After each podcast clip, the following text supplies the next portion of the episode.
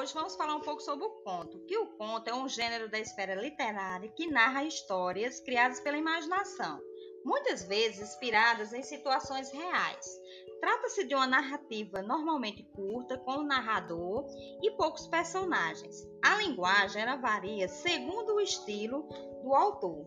Os textos são publicados geralmente em livros, jornais e revistas ou na internet.